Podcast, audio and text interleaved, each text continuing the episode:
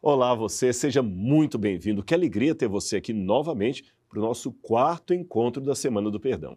Eu espero que tenham sido proveitosos os dias anteriores, pois já estamos chegando, infelizmente, ao final dessa semana tão especial, mas tão cheia de experiências e testemunhos. E como prometido, hoje nós vamos falar sobre o perdão que necessitamos oferecer para nós mesmos. Afinal de contas, nós também cometemos erros, e não são poucos, não é mesmo? A essa altura da programação, eu imagino que a maior parte de vocês já tenha percebido que alguns quadros do nosso programa são fixos. Perceberam? Por isso, espere entrar em contato com histórias emocionantes. Além delas, profissionais especializados dando a sua opinião e reflexões feitas pensando diretamente em você. Agora, antes de começarmos esse que é o nosso penúltimo dia da programação, eu quero orar orar a Deus pedindo bênção sobre mim e sobre você.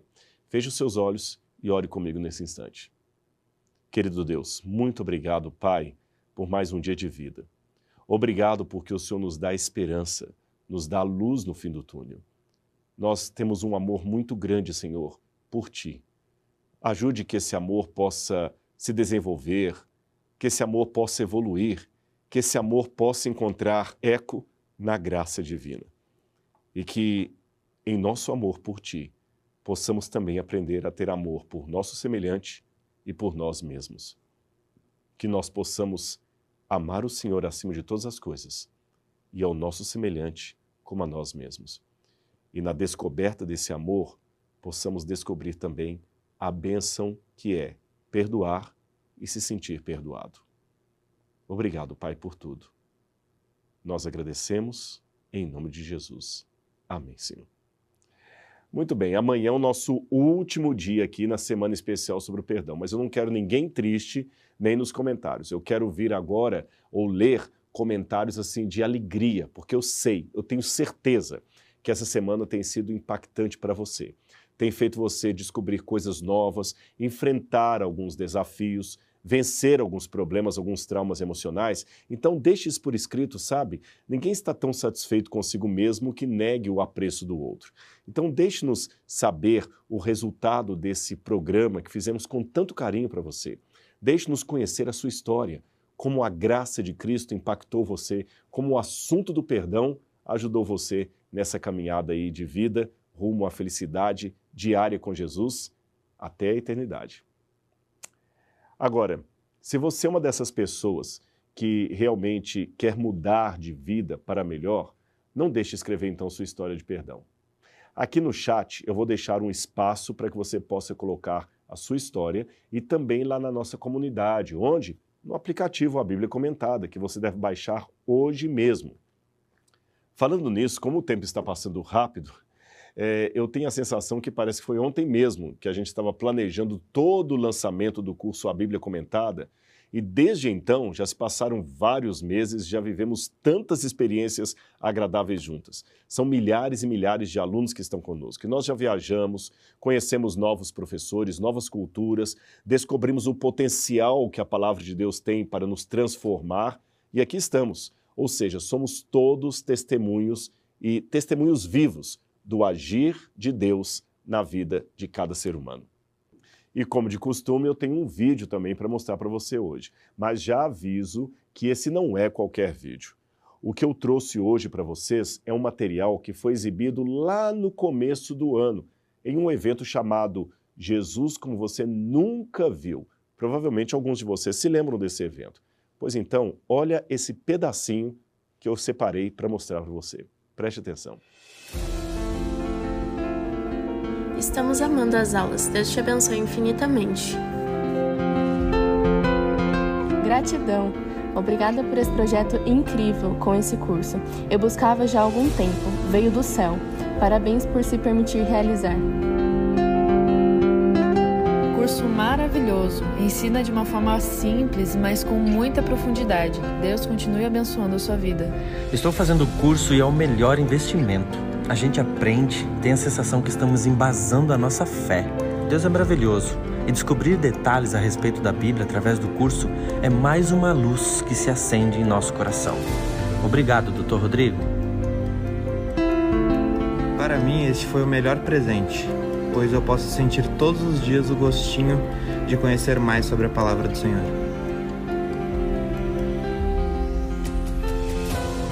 Vale a pena. Excelente curso. Mergulho na Bíblia, arqueologia, recheado da cultura egípcia e mesopotâmica. Curso único.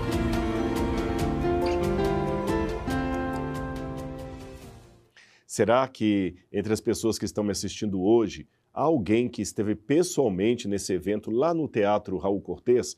Se tiver, eu quero saber. Conta para mim, olha, eu estive lá, o impacto foi esse, eu saí transformado nesse sentido, melhorou minha vida sim, eu recebi um encontro com Deus naquela noite. E mesmo você que acompanhou também online, porque o evento foi também transmitido através das redes sociais, também deixe o seu depoimento, o seu testemunho. Eu quero relembrar aquele momento que para mim foi tão significativo. Falar de Jesus para aquelas pessoas com tanta sede de conhecer a palavra de Deus. E foi ali que muitos começaram a sua, a sua descoberta da Bíblia ou seu aprofundamento da Bíblia que ele já amava muito antes da programação. Agora, sem dúvida, é, lembrando assim tudo que passou, esse foi um momento muito especial desde a criação dos projetos que oferecemos para vocês até a etapa final. Afinal de contas, por mais que a internet seja um canal facilitador imprescindível, não há nada que pague para nós a presença e a transformação na vida de vocês. Imagine ficar assim, às vezes, acompanhando tudo à distância. Isto pode não ser o suficiente para criar certas conexões ainda mais se desejamos entender as lutas internas e desafios de cada um. Agora, o que a Isabela fez nas entrevistas de hoje foi justamente quebrar essa barreira da distância, essa barreira que nós mesmos criamos para entender qual era a profundidade da culpa que cada um dos entrevistados tinha. Então, Isabela, mostra para gente o que foi que as pessoas disseram para você nessa entrevista que você fez.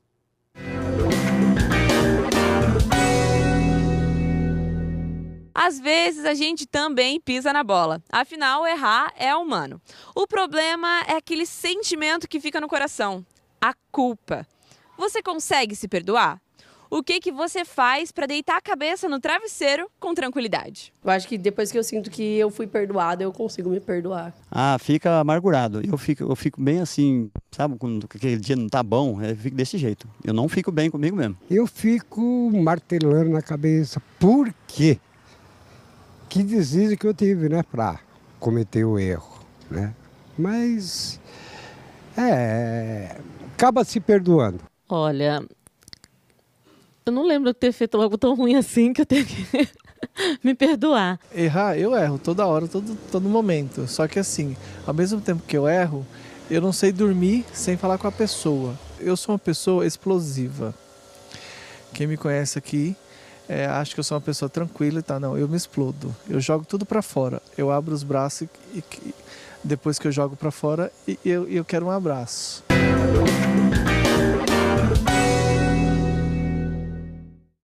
Obrigado, Isabela. Eu acho que de toda semana essa foi a parte mais tensa das entrevistas que você coletou nas ruas. Dá para perceber assim um sentimento de dor na fala das pessoas cada biografia tem uma história para contar, não é? Na verdade, a minha dor apenas é um encontro com a dor do outro, com a experiência do outro. Ou seja, eu não estou sozinho no meu sentimento, no meu sofrimento, e não posso tratar agora os meus traumas, as minhas emoções, como se fossem a única coisa que importa nesse mundo. Há muita gente aí fora clamando por um abraço, por um aperto de mão, por um olhar sincero, muita gente precisando de perdão. Agora me diga, você, você também carrega alguma culpa que não lhe permite superar os problemas do passado? Ah, não precisa publicar a sua resposta em lugar nenhum. Nesse caso, eu quero apenas a sua reflexão, ela já é o suficiente. Ah, em muitos casos, a reflexão talvez seja a única coisa que falta para resolver uma questão pessoal, emocional que foi abandonada porque a pessoa não quer enfrentar a dor de ser curado. Veja, eu não estou falando sobre desenterrar um problema e machucar gratuitamente as pessoas envolvidas com lembranças desnecessárias. O que eu quero dizer é que um problema não vai deixar de existir só porque a gente finge que ele não existiu ou tenta ignorá-lo.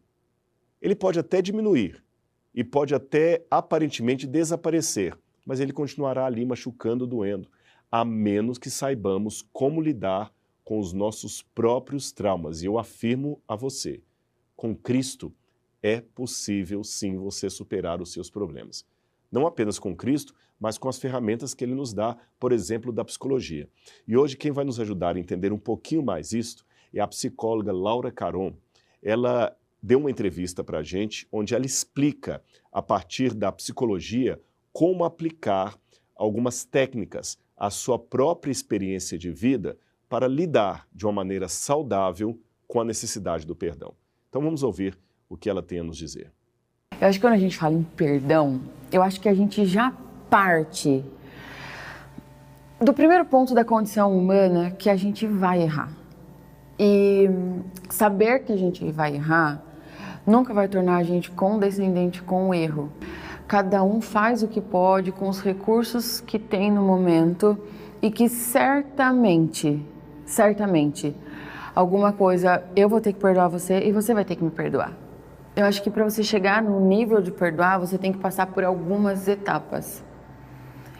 Inclusive, uma das etapas é a aceitação, que a realidade ela é como ela é. E ficar negando essa realidade não vai fazer com que o cenário mude.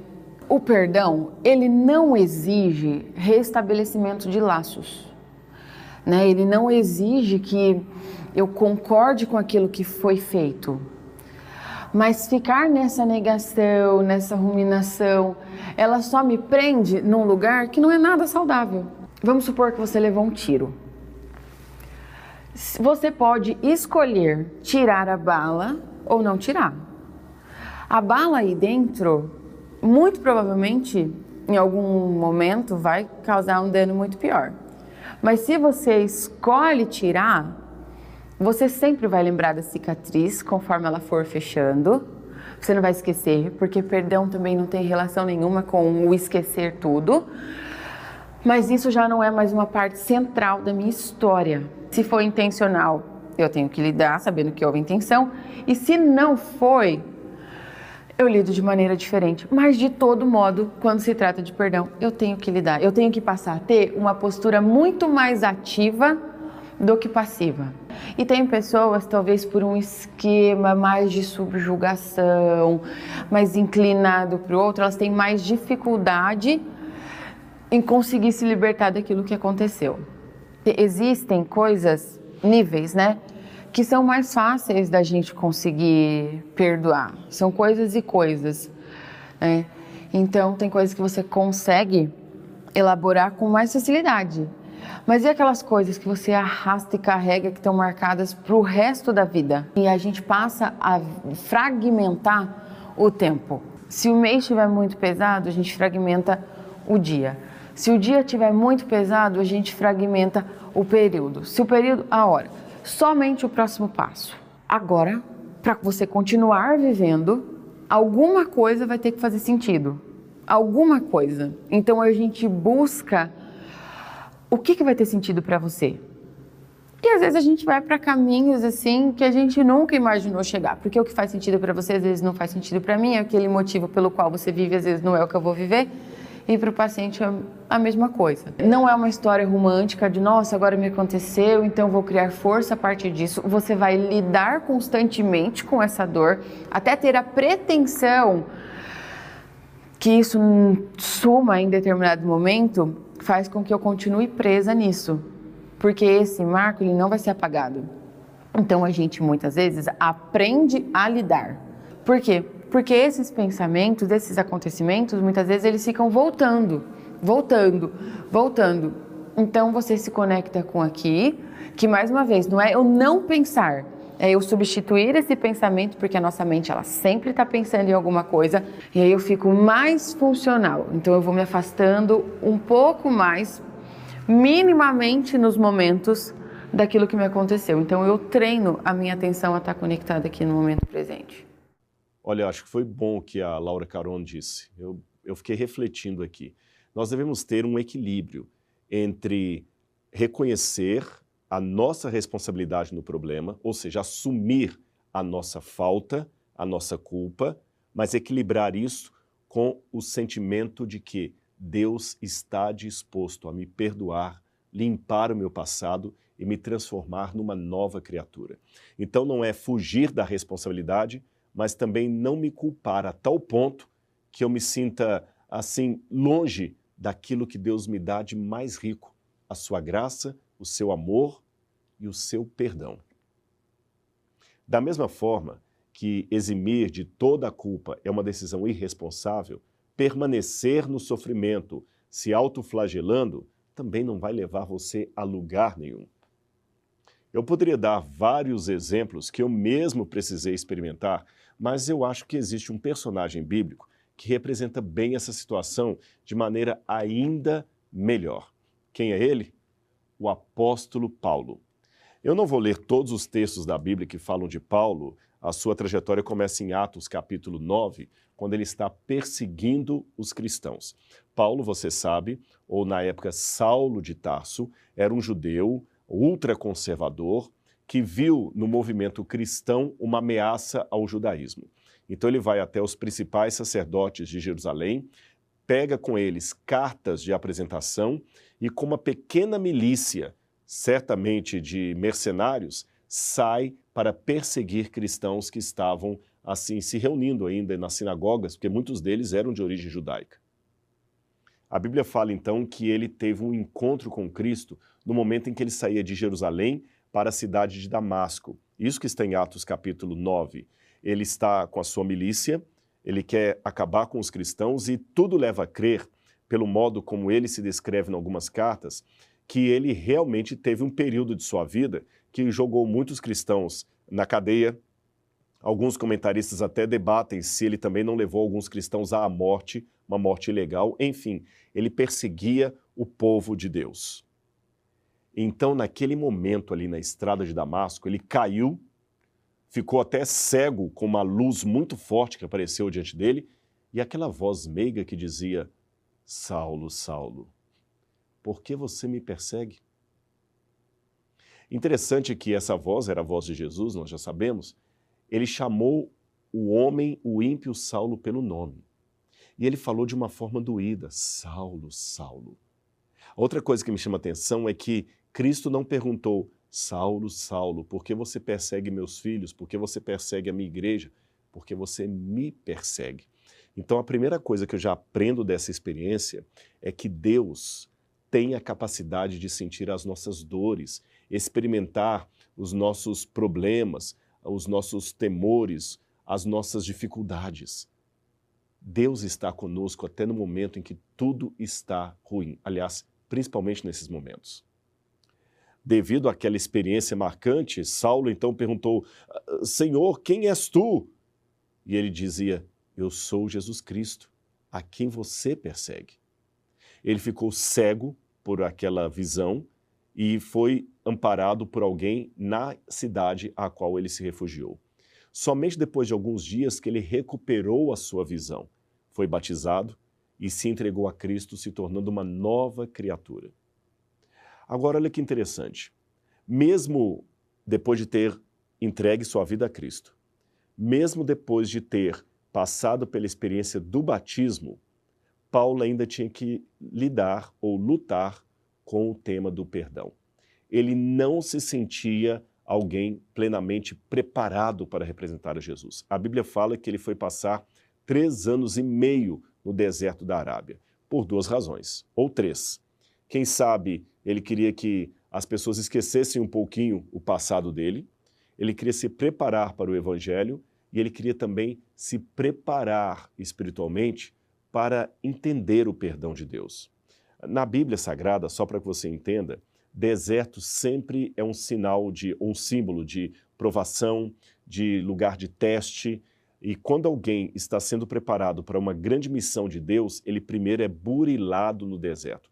Por isso que a Bíblia mostra vários personagens passando pelo deserto antes de cumprirem a sua missão diante de Deus. Por exemplo, Elias passou um tempo no deserto, antes dele Moisés passou pelo deserto. Jesus de Nazaré passou 40 dias no deserto.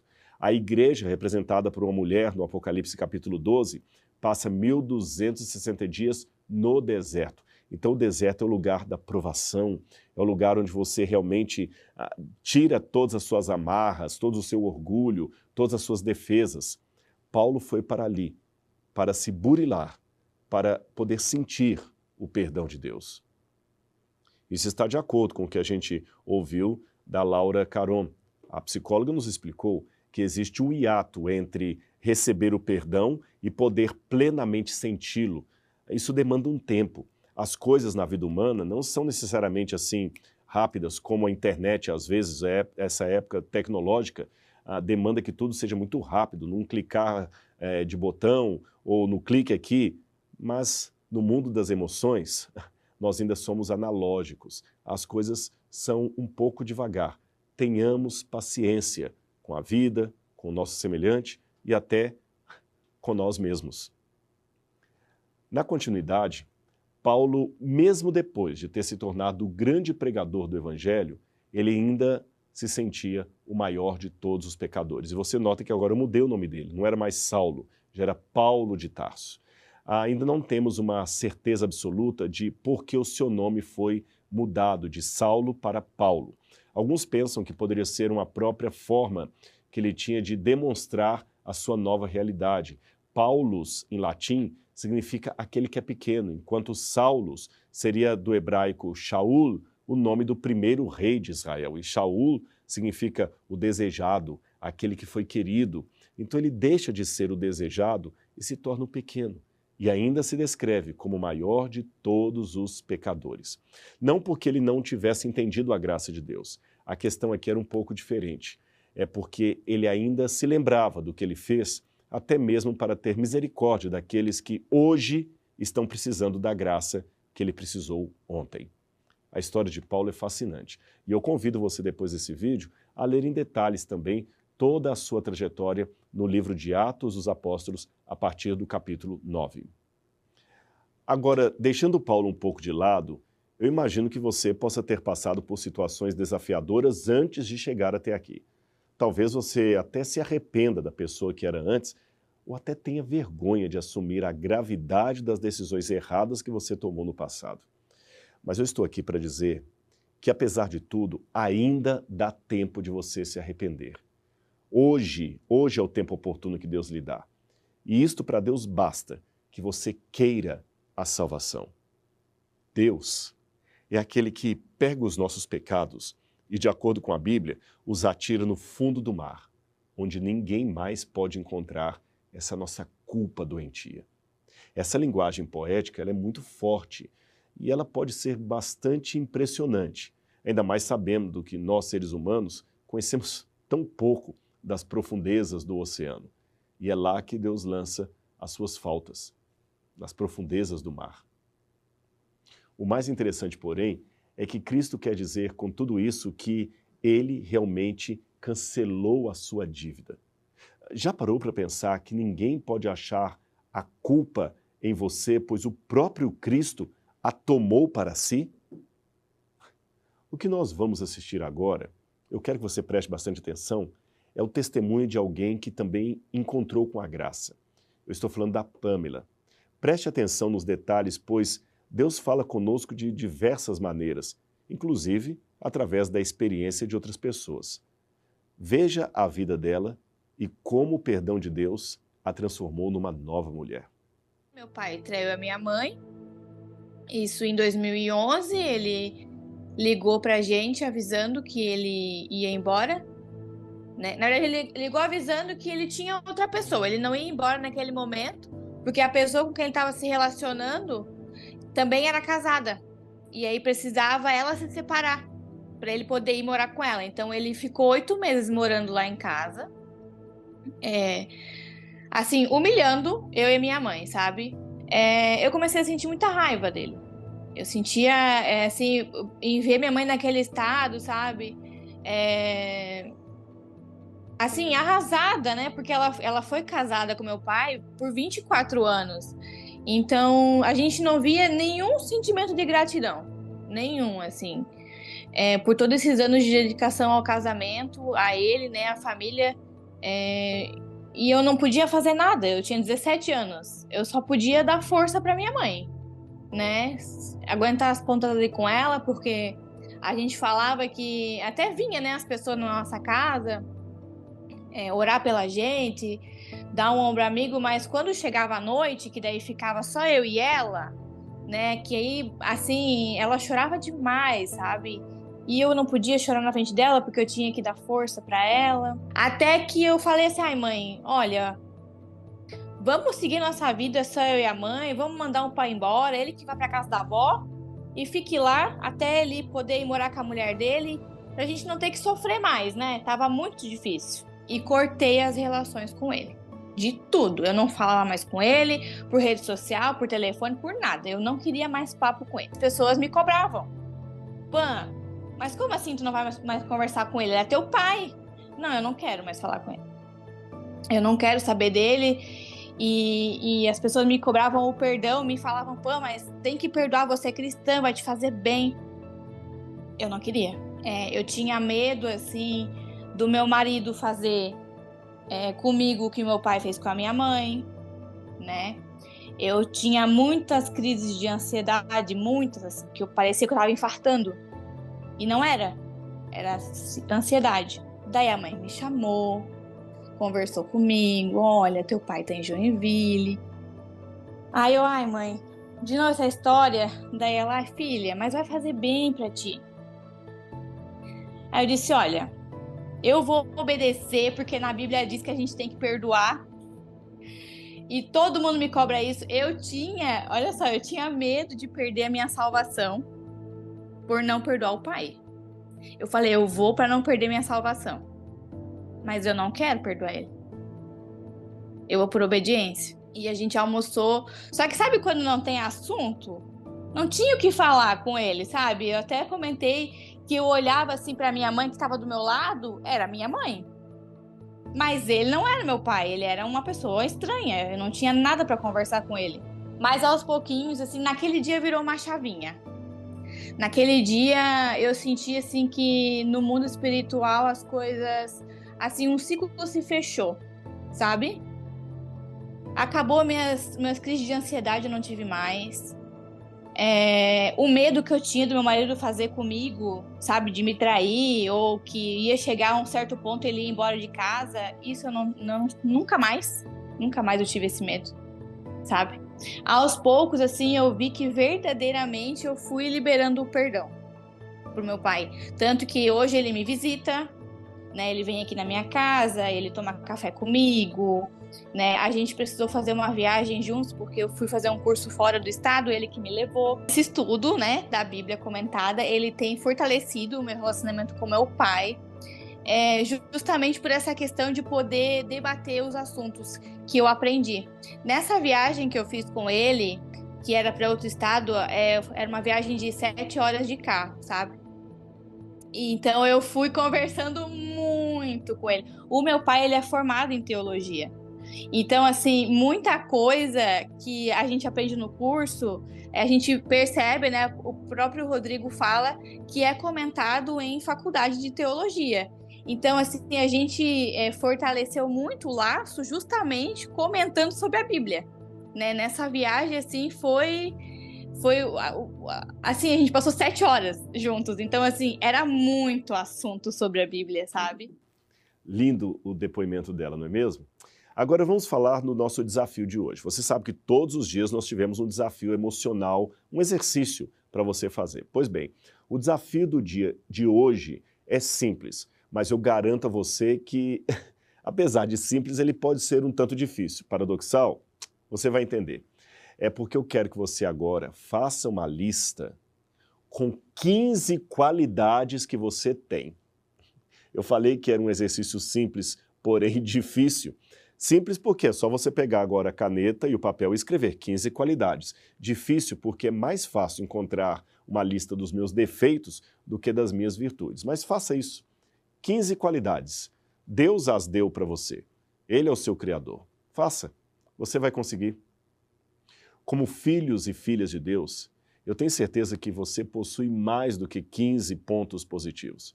Mas vamos começar devagar, um a um, tá bom? Eu sei que isso pode parecer complicado, até constrangedor, mas confie em mim, vale a pena você também fazer isso para você aprender a se amar.